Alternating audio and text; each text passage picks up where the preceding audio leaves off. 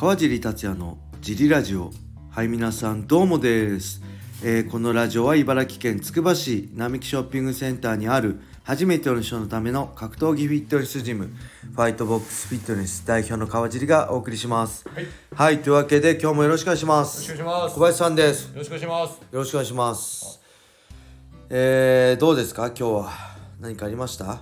えっと、はい。今日今日ではないんですけど、はい何日か前に、はい。あの今ちょうどあの開けてやってると涼しいんで入り口のドア開けて開放してはいはい。練習してるんですけども、はい。あの親子連れがうちのえっとファイトボックスフィットネスは目の目の前があのスーパーさんなんで、はいはいはい。そうお買い物に来てくれた親子連れがこう覗いてったりそう子供さんがこう、ちょっと下から見てったりあーそうっすね。はいよくあるんですけどそんな中、あの前半のフリークラスの最後ぐらいに来てくれた親子の方が、はなんか娘さんなんですけどなんかここで、はい。そのキックボクシングを見たら、はあの全然習ったこともないんだけど家に帰って、い。はいなんか独自でこうキックボクシングの動きをしてるっていうのマジでシャドウしてるってこと？はい。をお母さんが言ってて、えでなんかすごい興味津々なんですよっていう話をされてて、へあそういうのすごいいいなと思いまねあそこ入り口開けとくとね、この季節開けておけるから、はい。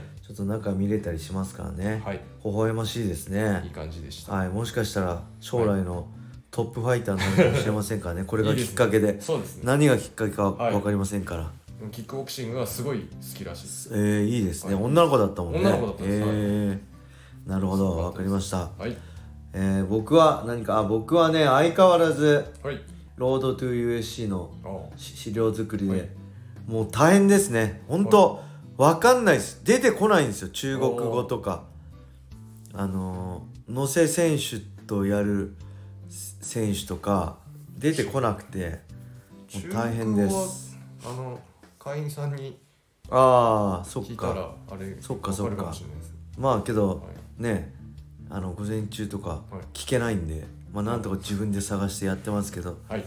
まあ楽しみですね、はい。5月275月28、えーロードトゥ USC ね。あのはい。日本人選手は USC との契約をかけてえ7人参戦するんでね、ぜひ2日間はい見てほしいと思います、はい。えー UNEXT ファイトパス USC ファイトパスで見れます。はい。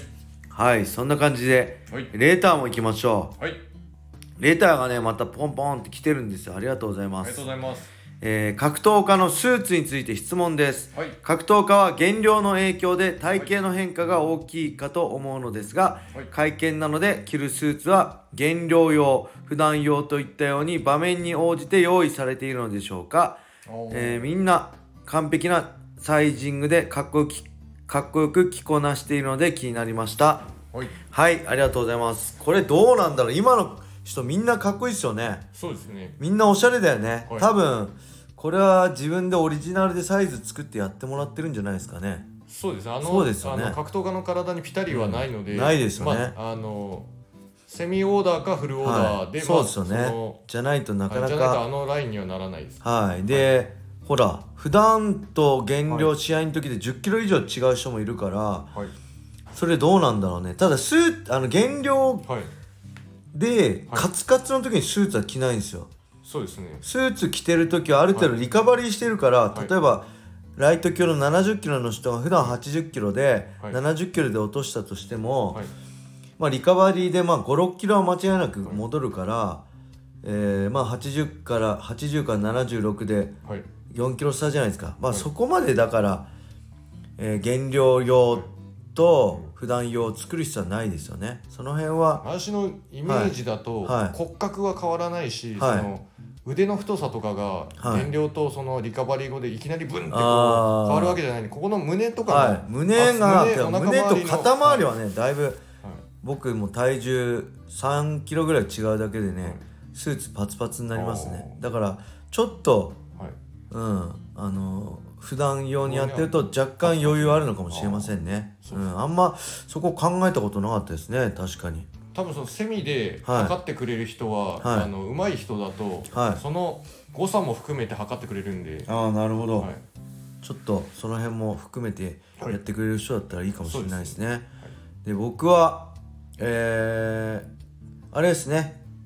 基昨日メンバーシップで配信した、はいえー2005年の川尻達也プライド・オブ・指導規約との経緯のとこで、はい。のノート版読むのジリラジオの方で、はい。えーその時の会見のね僕と榊原さんと高田さんの3スリーショットをはい。載せてるんですけど、はい。その時着たスーツが、はい。えー岩瀬重俊さん T ブラッド代表に借りたスーツなんですよ。はい。僕成人式の時着たスーツしかなくて、はい。えー急遽借りて会見行ったら、はい。あまりにも赤いワインレッドのシャツとかであまりにもで金髪でもう本当に茨城のヤンキー丸出しなんで僕全然ヤンキーじゃなかったんですよ。はい。ただ目立つために金髪とかにしてたんですけどはい。あまりにも品がないから川尻ちょっと来いって言って、はい。あのプライドの事務所確か青山にあったんですけど、はい。そこから青山のスーツ屋に行ってもらって、はい。仕立ててもらったんですよ。はい。けどなんか僕そういうの分かんないからお任せにしてたらはいやっぱ肩幅であ仕立てたっていうかスーツ買ってもらったんですよ、はい。やっぱり肩幅で合わせると無理です胴回りがねブカブカなんですよ。スーツ、はい。すんごいダボってしててでズボンも、はい。あのー、なんだろうウエストとかで合わせるとすごいダボダボし,、しちゃうんですよね。そうですね。あのーはい。あじゃあパチパチになったりももが。ももが入らないはいですね。ももが入らなかったりするんで、やっぱりねはい。あのあの作ってると思いますね、はい。僕はけどあれです。あれですね山瀬さんが着てる、あこの前。何でしたっけ？わなんか WWS っていうはい。とこの、なんだ洗えるスーツ。本当はスーツはないらしいんだけど、はい。それをはい。買ってきましたね。この前の解説の時。何なんていうんですかあれ。灰色グレー。グレー、はい。グレーの買いましたね。いい色でした。はい。そんな感じです、はい。えーそれでは、はい。もう一個いきましょう、はい。えー格闘家のセカンドキャリアについて質問です。はい。格闘家は引退後どのような仕事に就く方が多いのでしょうか？あーマサト氏のようなタレント業は一部の限られた方でしかできないと思います。はい。会社に就職して営業などをされる方もいるのでしょうか？はい。はい。ありがとうございます。これはね分かりませんえー、まあマサト選手さんのような本当ごく一部ですよね芸能関係は、はい。あれはもう本当トップ中のトップ、はい。で他の人は大体僕が知ってるのが事務経営ですよね。はい。事務経営がほとんどなんですけどただ事務経営もある程度格闘家ではい。実績がないと難しいと思うのでこれねほんと他の人何してんだろう。まあ一般企業に就職もあると思うんですけどこれでもあれですね、は私のはその知ってることとかのイメージで言ういと、はい。そのトッププロのはい。本当に格闘技だけで食べてる人以外って、はい。もともと何らかしらそのあ仕事してたりするところに、はいはい。あそのまま雇ってもらう形が多いんじゃないかなとなるほど。思います。それっすね。はい、まあしゅしゅ正社員じゃなくてもはい。バイトとかでやってたところに引退して正社員でとはい。かスポンサーとかはい谷町のとこで働いたりとかがそういうのが割合が多いんじゃないかな。全く関係ないところに一から就職するのはなかなか難しいかもしれないですね。だから僕は本当格闘技始める人は働きながら続けるのをおすすめしますね、である程度実績残して飯食えるようになったらやればいいだけなんであの専業になればいいだけなんでなんか最初から志高くて僕はもうそうだ僕はまあ志高く高かったわけじゃなくて僕の場合ただただ働きたくなくて大学卒業して就職したくなくてバイトしながら格闘技やってただけで別にプロになりたいとかもそんな最初はなかったんですけど、あのーなんかそれ一本ではい。バイトしながらとかやっちゃうとなんかもしそうじゃなかったできなかった時ねできなかった可能性の方が多いですから格闘技で飯食うって大変だからはい。成功する方がか確率少ないんで、はいそうじゃなかったら大変なんでね。なんかバイトとかでもいいから何かしらやりながら、あのー手に職じゃないですけどね。そういう仕事をやりながらとかスポーツに関連するもの。はい。トレーナーとかね。そういうスポーツジムやるにしても生きるものそうですはい。にをやりながらあの格闘技やるのがいいのかなと思いますね。はいはい、僕もどうなったんだろうね。僕も格闘技では、まあ、ある程度実績残してたからこうやってジムできてるけどはい。そうじゃなかったらねゾッとするよね。だから怖いのは30過ぎてバイトしながら格闘技やってるやつ見ると僕はねゾッとしますね。ちょっと大丈夫なのかなって他人事ながら。はい。もう30って一つのあれじゃないですか壁じゃないですか就職とかも。20代だったらまだい。いろいろできるけど、はい。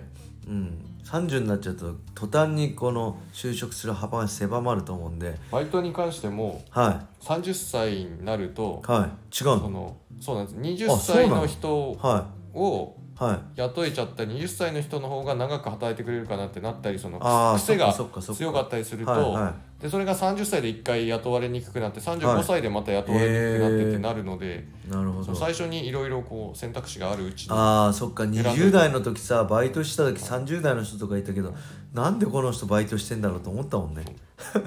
まあ俺もそうなんだけど俺も20何歳 ?2003 年までだから25歳までバイトしたけどさ俺も、はいまあちょっとねなかなか難しい問題ですよね。その辺格闘技つ、やりきろうともやりきりたいと思うほどね、はい。えー時間が必要だからバイトになっちゃうけど、はい。バイトのもう限られてくるけどね。その辺難しいですね。誰か救ってくれる人がいればいいんだけどね。